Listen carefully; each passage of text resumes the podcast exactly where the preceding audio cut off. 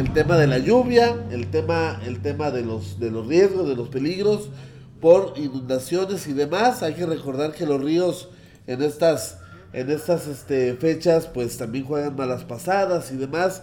Entonces hay que estar atentos, hay que estar, hay que estar prevenidos. Si usted confía o no confía en las autoridades es otro cuento, es otro vericueto. Pero en este caso hay que hacerle caso. Nadie sabe más en esos temas y en nadie se va a apoyar más este, la ciudadanía más que las autoridades. Entonces, aquí, si usted le cae gordo el gobierno, no le cae gordo el gobierno, eso vale madre. Primero, vea por usted, vea por su familia, vea por su integridad física y después haga la grilla y los desmanes que, quiera, que, que si esto, que si lo otro, hágale caso a la gente, hágale caso a la autoridad y este evítese un, este, una tragedia, un contratiempo, algo que pueda lamentar después. Vamos a seguir hablando de Narda cuando lleguemos a la información local. Yo le recuerdo, solamente para estas lluvias que ha provocado Narda, este, váyase al Café Diligencias, ahí por la Avenida México, entre Abasolo y Allende, y tómese un buen americano, un espresso, un capuchino así, algo calientito para empezar el día. Ahí en el Café Diligencias lo puede encontrar, ya sabe, sus múltiples direcciones, México entre Abasolo y Allende, México y Abasolo, el portal Vázquez arriba, este, en la plaza principal, también hay un café de diligencias este, dispuesto para usted para que tenga la vista perfecta de la plaza principal hoy en la mañana, que es las mañanas en la plaza principal son muy ricas, son muy deliciosas, son muy agradables. Para empezar bien el día, pues ahí lo puede hacer.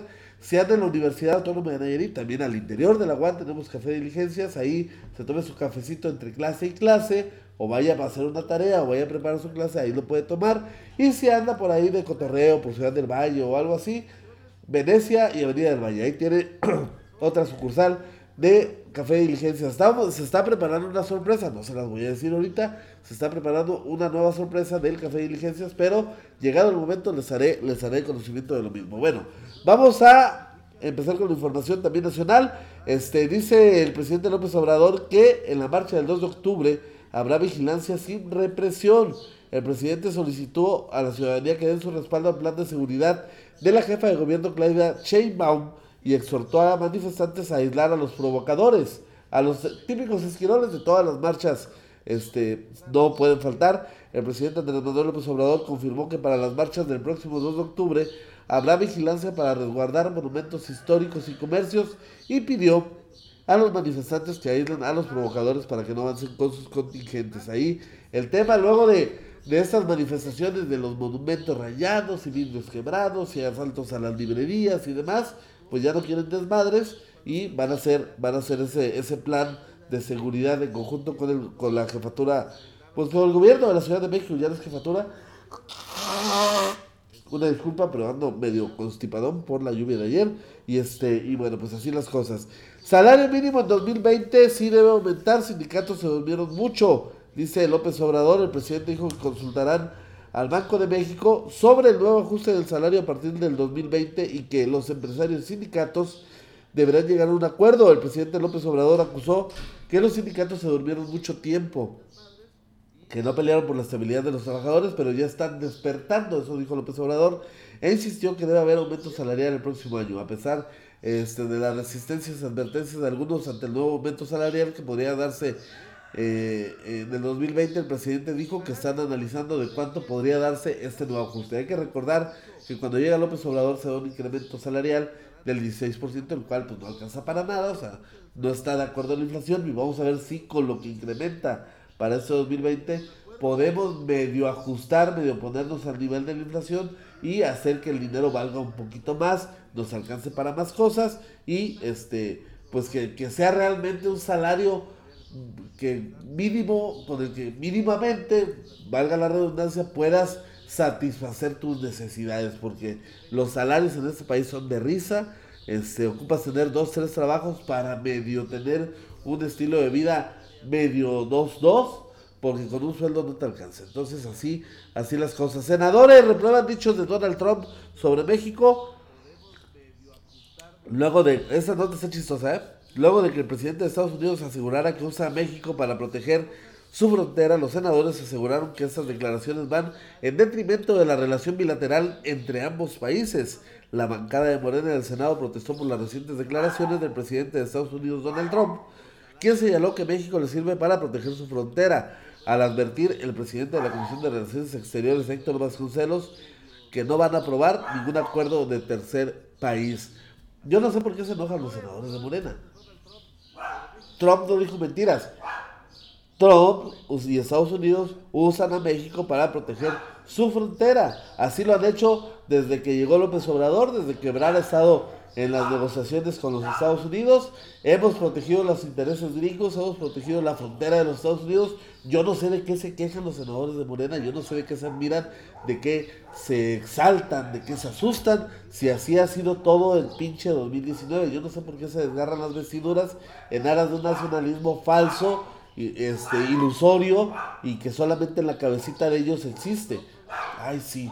Me dijo Donald Trump que yo le defiendo su frontera cuando no es cierto, cuando a todas luces es una estrategia, es un acuerdo entre ambos países, entre ambos gobiernos. México le, protege, las, le saca las papas del horno y cuida los intereses políticos de Donald Trump de cara a la reelección, que ahora que le van a hacer el pinche juicio político, yo no sé cómo le va a hacer para salir, salir adelante, pero esa es otra historia. ¿eh? Entonces, este, está chistosa, pues, porque Dicen, pinches perros, yo no sé por qué tienen perros afuera de las calles, pero bueno, este, se desgarran las vestiduras en aras de un nacionalismo que no es, que se, se, se ofenden y se indignan cuando Donald Trump está diciendo a todos no es la verdad, somos los lacayos de los gringos en ese tema, entonces, ¿para qué, para qué se asustan? Regulación de cannabis por interés económico no, no terapéutico, dice la COFEPRIS la, eh, José, Alonso Novelo, titular de la Comisión Federal de Prevención de Riesgos Sanitarios, aseguró que hay evidencia del riesgo de la planta, pero que atenderá los ordenamientos de la Suprema Corte de Justicia para eliminar los aranceles a la semilla y el autocultivo, ante la exigencia de los senadores de armonizar la reforma para regular el uso de la marihuana y sus derivados, entre ellos el THC, que no sé qué madres es eso, pero bueno, para el tratamiento de enfermedades. El titular de la Comisión Federal para la protección contra riesgos sanitarios, José Alonso Novelo Baeza, respondió que detrás de la cannabis no hay realmente propósitos terapéuticos, sino hay un gran interés económico. Tampoco está descubriendo el hilo negro, hay un pinche negociazo atrás de la marihuana, que si lo haces legal, pues va a generar otras condiciones del negocio, este ya no va a ser el tema de los narcos, lo vas a, vas a abrirlo al mercado, y pues puede reducir el tema, el tema de la violencia y la inseguridad en nuestro país. Entonces,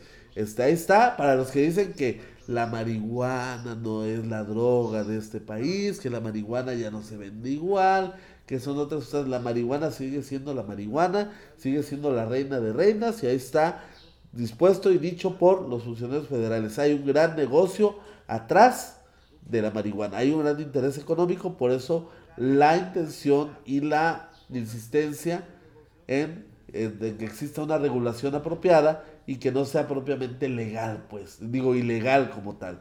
Entonces, este, vamos a ver qué pasa, vamos a ver si Morena este, y los demás partidos pueden este, lograr pues la, de, la legalización de la mota en México, algo que se ha dicho y se ha hablado durante muchos años. Hay que recordar que en los años 20, 30 la marihuana era una droga legal, mal vista, pero era legal fue en los 40 con Ávila Camacho y, lo, y este Miguel Alemán cuando se vuelve una droga ilegal este la cannabis, eh, eh, la marihuana en nuestro país. Morena lista iniciativa para despenalizar el aborto. Morena presentará una iniciativa de reformas al Código Penal Federal y a la Ley General de Salud este, para despenalizar en todo el país el aborto. Las enmiendas serán impulsadas junto con un exhorto para que las legislaturas estatales armonicen sus normas conforme a los cambios a nivel federal. De acuerdo a la propuesta, será considerado aborto cuando la interrupción sea posterior a las 12 semanas. Nada nuevo, o sea, lo que ya existe en la Ciudad de México lo van a plasmar en la Constitución, en las leyes, en la Ley General de Salud, en el Código Penal Federal, federal y bueno, va, van a buscar que sea una opción para las mujeres. No, no se puede hablar de derechos en estos, en estos temas. Este, o sea, el aborto no es un derecho, bajo ninguna circunstancia bandera o condicionante puede ser un derecho. Puede ser una opción para las mujeres, la, la que lo decida así, puede ser una opción que tenga sin el riesgo de, de, de pagar una culpa. El tema es que el aborto sigue siendo una cuestión ilegal. Se despenaliza mientras no este, no provoque un riesgo innecesario también a la persona que lo está provocando. Después de la, después de la semana 12 a la semana 13 ya es un delito, ya sigue siendo un delito que se castiga con, con cárcel, que se sanciona, que, que, no es permitido en este país. Pero, bueno, ante el incremento de, de abortos clandestinos este, de los últimos 20 años para acá, no es una medida negligente, no es una mala medida, es una medida, este, pues que de alguna manera regula y, protege pues la vida de la mujer. Habrá quien diga que hay que proteger las dos vidas y entonces a lo mejor tendrán, tendrán cierta dosis de razón, tendrán cierta dosis de razón los que piensen que el aborto no es una opción, no es una salida, pero bueno, esa es una forma de pensar. Alguien, alguien piensa totalmente diferente y en ese país no estamos para, para juzgar o para castigar o sancionar las la forma de pensar de la gente. Si, si, hay mujeres que ven en el aborto una opción para, para su vida, pues, pues este, mientras sea en el, en el mar, en el, en el, este, en los términos legales, pues adelante. Entonces para, para ellas, este, pero bajo ninguna manera el discurso debe, debe cifrarse en el tema de que es un derecho de las mujeres. No, bajo ninguna circunstancia interrumpir la vida de otro producto, de otro feto, de otro ser humano, embrión, como le quieran decir, es un derecho. No, no es un derecho, es una opción. Manejemos los términos como son. Es una opción a la cual las mujeres podrán acceder bajo los términos legales que se dé esta normativa que ya existe en la Ciudad de México y se pretende plasmar a nivel federal. Dice Manuel Madrigal, ¿cómo no? Hace rato dos morros en carro dando vueltas en la loma, fume y fume marihuana. Esa es la, la reina de la, la reina de la fiesta, la reina de la reina de reinas, la, la motita. A varios amigos se han conectado. Buenos días, Claudia Sánchez Macías, Daniela, Naya Tapia, María Anaya, Blanquita Ángel, Silvia Cortés, Miguel Ángel Arce, Anabel Guerrero, Mike Rodríguez, Isú Espinosa, el buen este eh, Grecia Romero, Leonel Vaz, Naxi Tavares, Giovanna Barrera, Luis Alberto Ace Gutiérrez, Marci Ruiz, Lalo Maya Mercado, Alma Esmeralda García Peña, Jonathan Ortega, Dalia Mayorquín, Mira Torres, Indy Celeste, Mike Rodríguez, Oscar González Munilla, Guillermo Lugo López, Carla Larios, Chema Barraza, Ponce, Claudia Sánchez Macías y Karina Virges. Están conectados viendo las noticias con café. Y bueno, a todos ellos les digo que si no se han ido a desayunar, pues vayan a hacer diligencias. Yo siempre voy a recomendar en el café diligencias y perdón por, por ese exabrupto, pero estamos en confianza, estamos en casa y bueno, se, pues, se permite este, desconstiparse las fosas nasales de vez en cuando. Este, yo les voy a recomendar hoy que se pidan una tan pequeña, un trozo, un filete de, carne asada, junto con sus dos, dos este, eh, enchiladas ahí rojas, una, su buena ración de frijoles y su guarnición de ensalada. Poca madre ese pinche desayuno. Pero si no quiere tan pequeña, pide una carne asada, pide un hígado encebollado, este, la machaquita con huevo que no puede faltar, huevos al gusto, este, lo de lonchería, tortas, hamburguesas, club sándwiches, demás. Si es este más este más este desayuno americano, pido unos hot cakes, este con sus con su tocinito y su jamón este doradito ahí. Hay de todo en el café de diligencias. Ahí puede llegar a desayunar, está sabrosón y luego la vista que tienen pues toda la Avenida México o en la plaza principal ahí en, el portal Vázquez arribita, entonces está está de poca madre. Vaya ahí al diligencias, vaya desayune, este eh, pues pida, pida. los precios son accesibles y este, vas a ver lo que es darle vuelo a la hilacha, lo que es este, el sabor de la melcocha, pues ahí en el café de diligencias. Bueno, el, el, ciclón tropical Narda, este, pues pasó por Nayarit y el gobernador del estado, Antonio Echeverría García, junto con los representantes del gobierno federal, viajaron a las zonas más afectadas por este fenómeno, dando respuesta inmediata a los afectados este, del lugar en presencia del director de la Coordinación Nacional de Estados y Municipios de Protección Civil del Gobierno Federal, Leonardo González Neri, quien se encontraba en Nayarit por indicación del presidente López Obrador para atender el tema de Narda. El gobernador del estado destacó que este mismo lunes se atenderá a las necesidades de las familias, o sea, ayer que perdieron los techos de sus casas y que paulatinamente serán solventando los daños que sufrieron los restaurantes de las playas. San Blas, Santiago, o sea, los corchos, el cesteo, Playa Borrego, Islitas, Miramar, este, Novillero, Palmar de Cuautla, todas estas playas pues que tienen ramadas, ramadas este, para el turismo, pues se vieron afectadas por el huracán este, por el ciclón tropical Narda. Este, pidió el alcalde eh, López Rojas, el alcalde de, este, ay, se me olvida, se me olvida qué municipio es este, este, este, este, bueno, luego les diré qué municipio, este, para, van, a, van a pedir, este, créditos, acciones de reconstrucción, va, a haber de todo, pues el gobernador Todo Echevarría, este, la, destacó también la oportuna participación del Ejército y la Marina para garantizar la seguridad de las familias. Afortunadamente, con todo y todo, hay saldo blanco Nayarit. O sea, solamente 15 personas en albergues, techos volados, ramadas destruidas, daños en algunas casas, pero ninguna muerte que lamentar.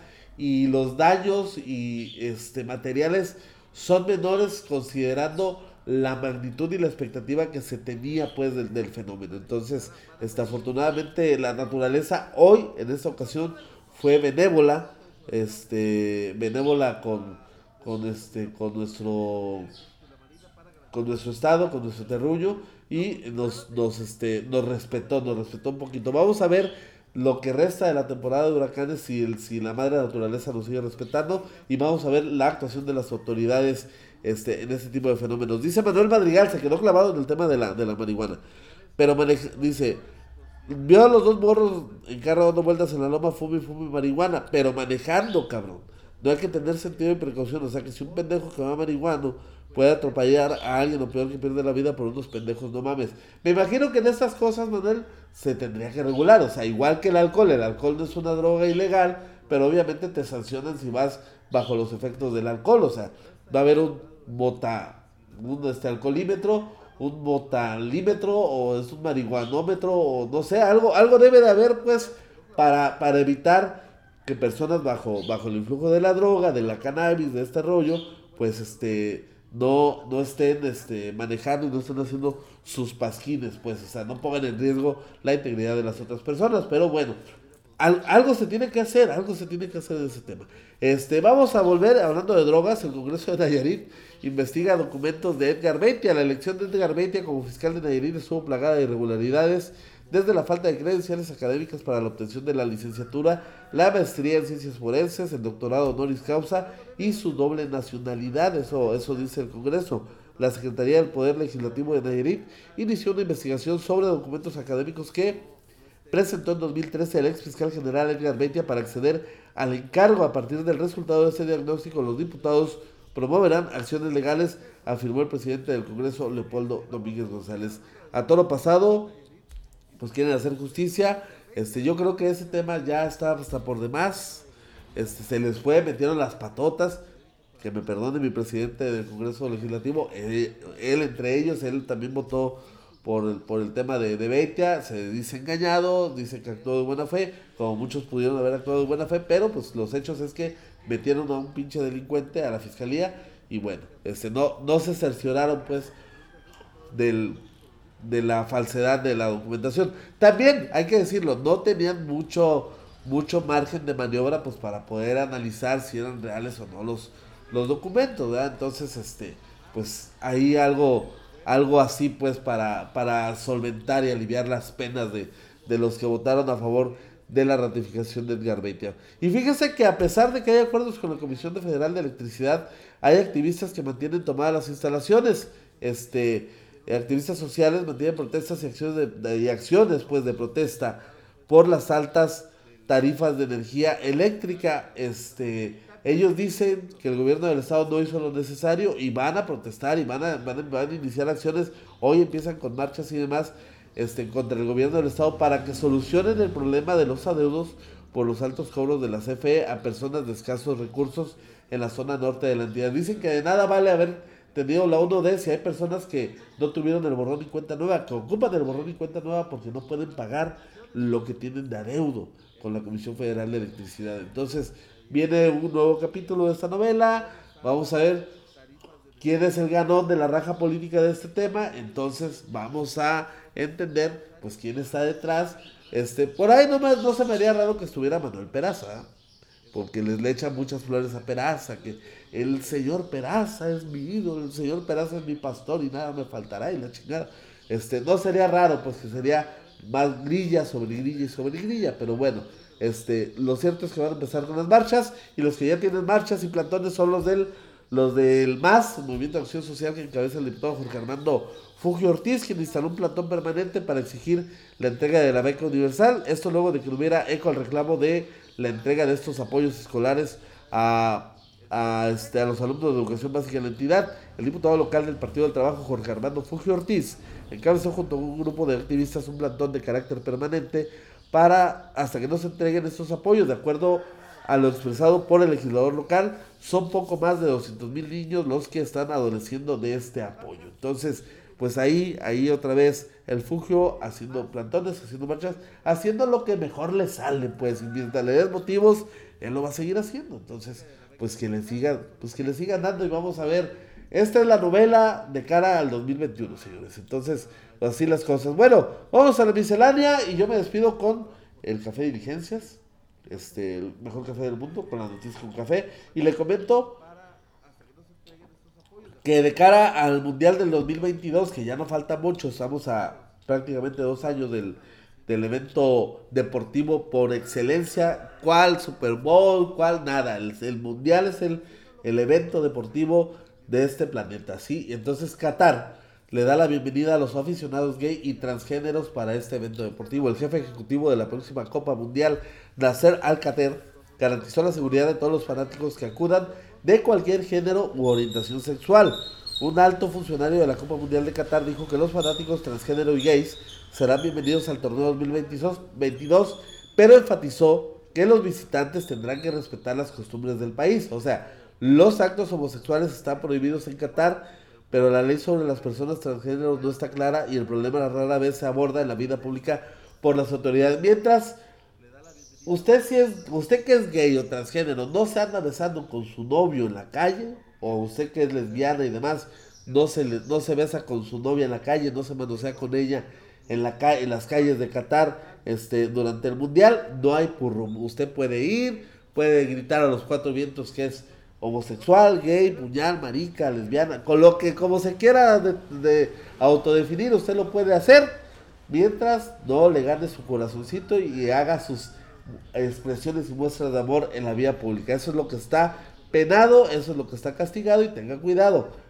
Ojalá en este mundial no sean los mexicanos pues los que den la nota en ese sentido. Digo, en cada mundial damos la pinche nota, pues no sería raro pues pensar que somos los mexicanos los que vamos a ir a dar la pinche nota en este tema a Qatar 2022. Bueno, yo me despido, yo soy Ulises Lugo y Ulises Lugo presentó las noticias con café, porque ya sabe usted, si no, no son noticias. Nos vemos mañana miércoles 2 de octubre, 2 de octubre, no se olvida. Saludos, bye.